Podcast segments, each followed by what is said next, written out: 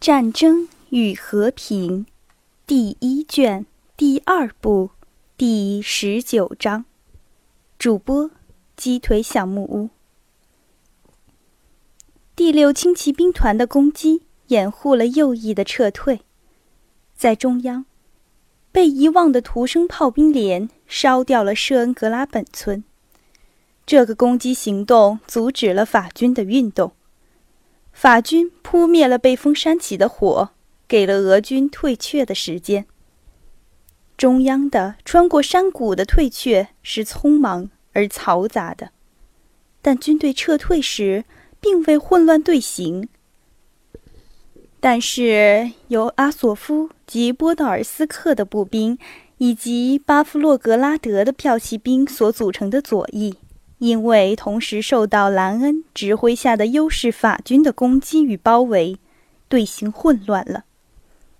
巴格拉奇翁派了日尔考夫带了命令去见左翼的将军，要他立刻退却。日尔考夫还没有从帽子边上把手拿开，便敏捷地刺了马奔驰了。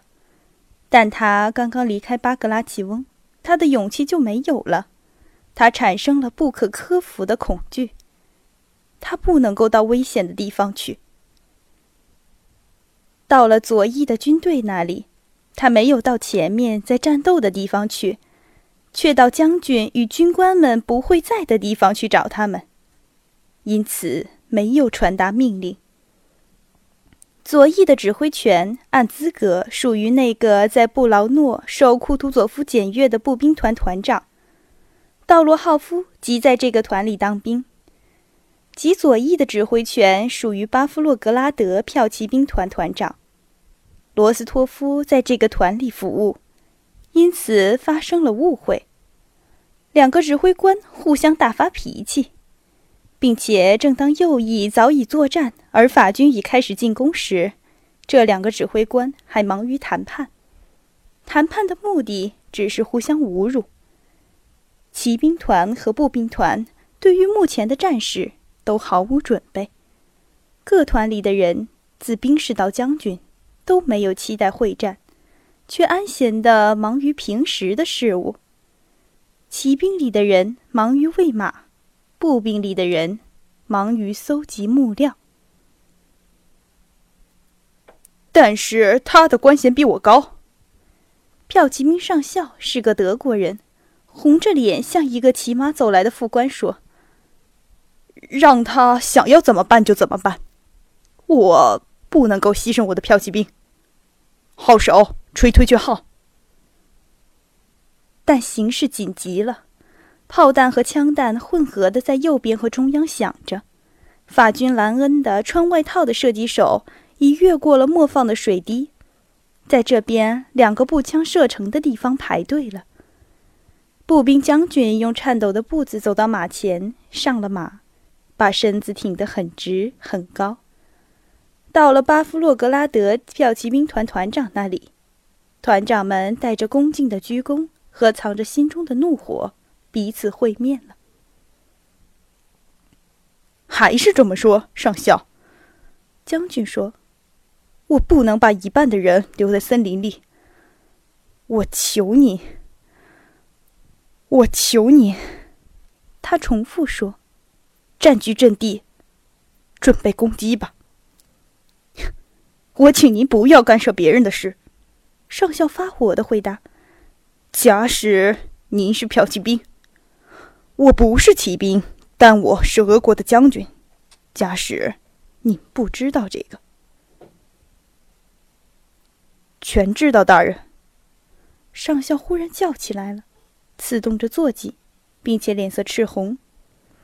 假使您愿意到前线去，您就会看到，这个阵地没有一点用处了。我不愿意损失我的团，来使您乐意。您这太过分了，上校。我并不注意我自己的乐意，我不许人说这话。将军把上校的提议当作挑战，挺起了胸膛，皱了皱眉，和他一同骑马到前线去了。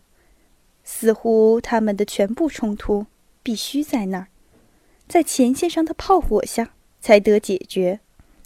他们到了前线，几个子弹从他们头上飞过，他们沉默地停住了。前线上没有可看的东西，因为从他们先前站立的地方，可以明白的看出，在灌木和山谷间，骑兵不能作战，并且法军在包围俄军的右翼。将军和上校严厉的、富有意义的互相望着，好像两只要斗的公鸡，突然期待着对方的怯懦的细想。两人都经过了考验。因为没有话可说，并且双方皆不愿让对方有借口，说他先走出火线。假使不是在这时候，在森林里，几乎是在他们后面，发出了步枪声和混杂的叫声，他们或许在这里停留很久，互相考验勇气的。法军在攻击森林里面拾取木料的兵士们，骠骑兵。已经不能和步兵一同撤退了，他们被法军在左边切断了退路。现在虽然地势不利，他们却不得不攻击，为他们自己打出一条道路。罗斯托夫在服役的那连骠骑兵刚刚上了马，便遇到了敌军，又像在恩斯桥上一样，在骑兵连和敌人之间没有任何人。在他们之间有横着那条可怕的未知与恐怖的界限，它好像一条隔开生与死的界限，把他们隔开。所有的人都感觉到这条界限，而是否要跨过，并且怎样跨过这条界限的问题，使他们都坐立不安了。上校到了前线，愤怒地回答了军官们的问题。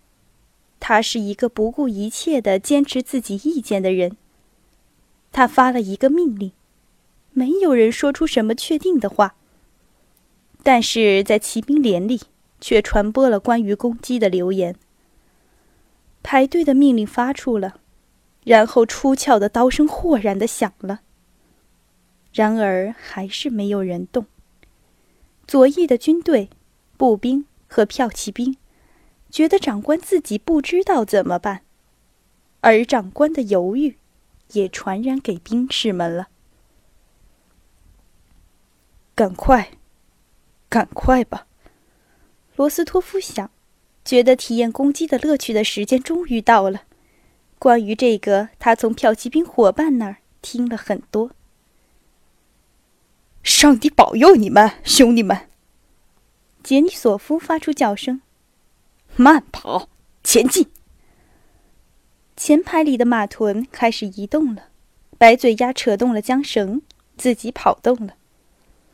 罗斯托夫从右边看见了自己骠骑兵的最前几排，在前面更远的地方，他看见了一个黑的线条。他看不清楚那是什么，但他那以为那是敌人，可以听到射击声，但是很遥远。加快！传来了命令声，于是罗斯托夫感觉到他的白嘴鸭蹲下臀部，纵身奔驰。他预测着他的动作，于是他越来越高兴了。他注意到前面有一棵树，这棵树起初是在前面，在那条似乎那么可怕的界限当中，但此刻，他越过了这条线。不仅没有任何可怕的东西，而且一切都越来越愉快，越来越活泼了。啊！我要怎么斩他？罗斯托夫抓着剑柄想着。呜啦！许多声音同时吼叫起来了。